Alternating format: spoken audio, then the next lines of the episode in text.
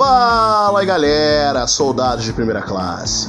Aqui é o Orion Soldier e esse é o episódio 19 de Comer, Dormir, Jogar Podcast. Hoje nós vamos falar de histórias em quadrinhos que são baseadas, inspiradas em jogos eletrônicos. Porque tem muita história maneira, muita HQ que diverte pra caramba, que eu também sou fã de HQ, que não é apenas os super-heróis como os mainstream, tipo Marvel, DC, da Liga, mas também histórias em quadrinhos que são inspiradas em jogos eletrônicos, que às vezes contam uma história no universo, às vezes recontam histórias de jogos e outra mídia, outra ótica, o entretenimento também ocorre. Vamos nessa! Antes de tudo, eu preciso avisar que esse episódio está sendo gravado dia 5 de dezembro, o dia do aniversário do meu amigo Matheus Senra. É isso aí, meu querido. Feliz aniversário para você. Deus te abençoe. Você é um amigo meu há anos e eu te tenho como irmão mais novo, cara. Deus te abençoe sempre. Forte abraço. Eu sempre fui fã de histórias em quadrinhos. Eu sempre segui Marvel, DC, tem alguns artistas até que eu gosto do esmero da técnica deles. Vamos dizer assim, tem os clássicos, Alex Ross, Todd McFarlane e alguns assim que eu particularmente sou fã, como Greg Capullo, Ethan Van Sciver, Mike Deodato Jr. brasileiro, Marco Djurdovic, que faz algumas capas que eu sempre admirei. Enfim, esses são alguns artistas de quadrinhos que me encantaram, me fizeram querer ler as histórias, ver aquelas imagens e perceber a ação vindo até mim. Porém, não apenas os heróis, os super-heróis, ou até histórias como The Walking Dead e é, War is Hell que me atraem, mas também histórias em quadrinhos que são inspiradas em jogos. Ver por essa perspectiva, por essa forma de arte, personagens que às vezes eu. Se tratando que eu comecei a jogar nos anos 90, vendo por uma estética de. que eu só via numa estética de jogos. Agora eu tô vendo numa estética mais completa. Dá para perceber detalhes no traje, detalhes na armadura, deta detalhes até nas armas que os personagens usam. Enfim, ou até podem apresentar detalhes de história que, por exemplo, por se tratar de que a gente tem um jogo de luta e aí temos uma história em quadrinhos que a gente tem desenvolvimento maior de personagem que nos anos 90 não dava para ver tanto desenvolvimento de personagem, você só sabia que o personagem desenvolvia no final do modo arcade de um jogo de luta. Mas aí, lendo uma história em quadrinhos sobre o que que tá rolando, por que que esses personagens estão, estão lutando e como eles estão lutando, como eles reagem a cada situação, você percebe que essa, essa mídia é muito boa, essa mídia ajuda a crescer. E eu quero fazer aqui uma série de recomendações de histórias em quadrinhos baseadas em jogos eletrônicos aqui. Eu vou falar algumas que eu já pude ler, já tive contato e realmente recomendo e que são bem aclamadas. Vem comigo! O primeiro jogo que eu vou mencionar aqui, ou melhor dizendo, a primeira história em quadrinhos baseada em jogo que eu vou mencionar aqui é Halo da Microsoft, que foi publicado pela Dark Horse Comics. Esse carro-chefe, esse shooter em primeira pessoa, com exploração espacial, ele tem um universo bem complexo, bem expandido. Cada jogo você descobre alguma coisa nessa guerra entre os humanos, os Covenants, a trégua, até mesmo quando Flood chega, tudo isso é bem intenso. Não é à toa que tivemos livros, tivemos até adaptações em live action, eu até recomendo aí, ó, para quem quer ver Halo, Forward Unto Dawn. Mas o universo das histórias em quadrinhos é bem complexo, é também bem vasto. Uma história em particular que eu gosto de recomendar sempre e está muito bem adaptada nessas histórias em quadrinhos é Halo Fall of Reach, que conta a queda da cidade de Reach. Tem o jogo, mas também tem a história em quadrinho, que provoca toda a emoção, você consegue perceber aquela questão do sacrifício heróico que todos aqueles soldados fizeram. É uma história bem heróica, bem imersiva, especialmente para quem é fã de fantasia espacial, aventura, todo esse tipo de coisa. Vale a pena seguir. A segunda adaptação de histórias em quadrinhos que eu vou falar aqui é The Witcher, também publicada pela Dark Horse Comics. Essa história em quadrinho, ela se adapta dos universos dos livros, tanto que o primeiro volume, na verdade, tem uma história original. Porém, o segundo volume ele adapta o livro Tempo de Tempestade. Porém, ele bebe também da fonte visual dos jogos, que aí você tem o Geralt, a Yennefer e os outros personagens que aparecem do jogo com o visual do jogo, não tanto com o visual mais como é descrito nos livros. Vale a pena pela diversão e por você ver o Geralt numa história totalmente nova e uma mídia totalmente diferente, não apenas jogos eletrônicos, não apenas os livros, e também diferente da série que vai vir aí dia 20 agora. Que eu sou fã de Mortal Kombat, todo mundo aqui sabe. Porém, nem todos sabem que eu acompanhei até as histórias em quadrinhos da Malibu Comics na década de 90 e também a história de quadrinhos do Mortal Kombat X em 2015, publicada pela DC Comics.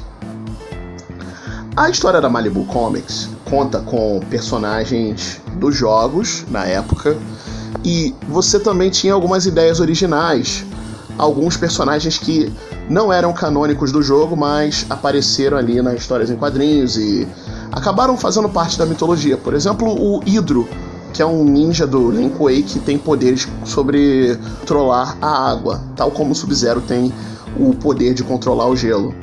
Esse personagem acabou aparecendo novamente na série Mortal Kombat Legacy, na primeira temporada, no episódio do Cyrax e do Sector, que ele também foi um dos membros do Link Way convertido na iniciativa cibernética. Também, nesses quadrinhos, acabaram tendo algumas ideias que vieram pro cânone, como o romance do Johnny da Sônia, e a ideia do Raiden não ser ativo lutando, mas sim como um mentor dos guerreiros da Terra, dos protetores da Terra. Vale também mencionar aqui que houve o crossover Mortal Kombat vs DC Universe e a DC lançou um quadrinho para também divulgar a história mostrando alguns personagens que não apareceram no jogo, como o Johnny Cage, do universo Mortal Kombat, não está presente, e o Robin, do universo DC, também participando ali na história do que ocorreu esse jogo, Mortal Kombat vs DC Universe. Porém, em 2015, a mesma editora lançou Mortal Kombat X, que foi para promover o jogo de mesmo nome. Porque em Mortal Kombat de 2009 houve a, o reboot do universo. Várias histórias que ocorreram na linha do tempo original simplesmente foram refeitas, até porque as ações do Raiden foram para mudar o futuro. Como por exemplo, Shao Kahn foi aniquilado pelos deuses ancestrais e isso acabou acarretando várias mudanças, porque na linha do tempo original, Shao Kahn é o vitorioso. Temos um período de tempo entre o jogo de 2009 e o jogo Mortal Kombat X que acabou sendo assim um período de tempo de 20 anos na história do jogo. O que ocorreu nesses 20 anos? De acordo com o jogo, até a gente sabe que houve um relacionamento entre o Johnny e a Sonya que gerou a Cassie Cage, filha deles. Assim como o Jax também conheceu uma mulher chamada Vera, que não aparece nos jogos, ela só é mencionada. E com essa mulher Vera, Jax casou e teve a sua filha, a Jackie Briggs. Nas histórias em quadrinhos também vemos assim o desenvolvimento de outras ideias, como por exemplo o, a reaproveitação dos Kamidogo, que na linha original do tempo, os Kamidogos eram amuletos que estavam espalhados pelos diversos mundos do Mortal Kombat e uma vez reunidos eles trariam de volta o vilão do Mortal Kombat Deception, o Rei Onaga, Rei Dragão. Já em Mortal Kombat X, os Kamidogos são adagas usadas pelo culto de sangue, que são divididas. O Raiden acha que elas são perigosas demais para ficarem juntas, e aí ele confia cada uma em alguns seus guerreiros, como por exemplo um deles é o Sub-Zero, o Kotal Kahn fica com uma delas, até o próprio Scorpion também é guardião de um dos Kamidogo. A história do Scorpion no Mortal Kombat X também é sensacional, porque ele é uma coisa meio Hulk. O Hanzo Hazashi, depois de voltar à vida, ele quer manter o controle, mas quando ele fica muito furioso, ele perde o controle e vira o Scorpion. Então rola isso, uma coisa meio Hulk. Sub-Zero também restabelecendo o clã dele depois de ressuscitado. Tudo isso. Não vou dar muito spoiler mais do que eu já falei. Porém, Mortal Kombat X da DC Comics é bem divertido, é bem maravilhoso e tem aquela arte, aquela brutalidade toda dos quadrinhos e dos jogos. Injustice Gods Among Us jogo desenvolvido também pela NetherRealm Studios e uma história em quadrinho também publicada pela DC Comics. Imagine um mundo no qual heróis e vilões morrem numa guerra entre a insurgência do Batman e o regime do Superman, no qual uh, todos tomam lados e lutam e sofrem e combatem. Injustice Gods Among Us é uma história em quadrinho tão brutal quanto Mortal Kombat. Dado o fato de que no primeiro volume, no ano 1, você tem a morte de um dos personagens queridos, assim, de quem é fã da DC Comics, especialmente para quem está assistindo a série Titãs. Um dos Titãs morre. Isso no Injustice, não estou falando da série. Porém, temos aí Injustice 1, que são os cinco anos que rolam entre a perda do Superman, a destruição de Metrópolis e o regime tomando poder. E o, e o Injustice 2, que também tem vários volumes, que conta entre o espaço entre o primeiro jogo e o segundo jogo, o que, que ocorreu com o mundo depois da queda do regime. Vale a pena ler por ter essa questão da ação, você vê o que, que aconteceu com certos personagens que não apareceram no jogo, mas que você viu nas histórias em quadrinhos, enfim. É um desfecho, é um, uma história bem legal e conecta bem com o jogo de luta da NetherRealm Studios sobre os nossos heróis vilões. Obviamente, eu devo mencionar o Metal Gear Solid, que foi o jogo da Konami, tivemos aí a publicação Metal Gear Solid de quadrinhos para IDW Publications. As histórias em quadrinhos do Metal Gear Solid, elas cobrem os eventos do Metal Gear Solid 1, que é o pro PlayStation, e o Metal Gear Solid 2, Sons of Liberty, pro PlayStation 2. As maiores diferenças são a remoções de diálogos que fazem referências a tutorial e quarta parede. No nas edições que fazem referências ao primeiro jogo, também não tem uma personagem que tá na trama, a Natasha Romanenko, que é da equipe de ajuda. E no Metal Gear Solid 2, o prólogo, que foi os eventos do Tanker, eles são contados em flashback. A história em quadrinho do Metal Gear Solid 2 vai direto já para a missão do Raiden. E o desfecho do personagem Stillman também um personagem de suporte do Metal Gear Solid 2, é diferente nos quadrinhos do que o desfecho que ele sofre no jogo. Assim como também nós temos um vislumbre maior do Arsenal Gear e os outros Metal Gear Solids que tem dentro dele. Ou seja, vale a pena pela expansão da história por ver aspectos que não são mostrados tantos assim nos jogos. Sem contar que Metal Gear é Metal Gear, meu filho. Essa história é fantástica.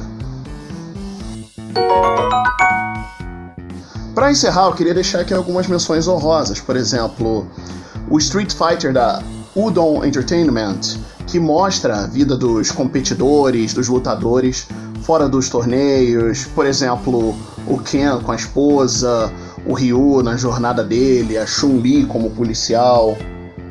Tem também o The Last of Us, que foi publicado também pela Dark Horse. E alguns mangás baseados em jogos que eu também recomendo e gosto muito, como os mangás de The Legend of Zelda, especialmente pro meu amigo Léo Gadioli, o nerd nintendista. E os mangás de Pokémon, que você tem os mangás que seguem cada um a história de cada geração. Assim como Kingdom Hearts, que foi um mangá feito para acompanhar a história do jogo, que narra os mesmos eventos assim acontecido com jogos com algumas mudanças. É isso aí, pessoal. Esse foi o episódio 19 de Comer, Dormir e Jogar. Espero que vocês tenham se divertido aí. Queria mandar um abraço além novamente para o meu amigo Matheus Serra, mas também para o meu amigo Felipe Freitas, que é fã de histórias em quadrinhos. Você está aqui nesse, no meu coração nesse episódio porque eu sei que você adora histórias em quadrinhos e forneci material suficiente para você procurar aí. Além disso, quero mandar um abraço pro Léo Gadioli, o Tauan, o Thiago e o Alexandre do canal Nerd Nintendista que fazem comigo o Cast Nintendista. Léo tem vários vídeos no YouTube. O Alexandre tem agora o canal dele no Twitch. Só seguir ele lá, o Crepe. Eu vou deixar o link dele aqui na descrição. E é isso aí, pessoal. Forte abraço e valeu, tamo junto!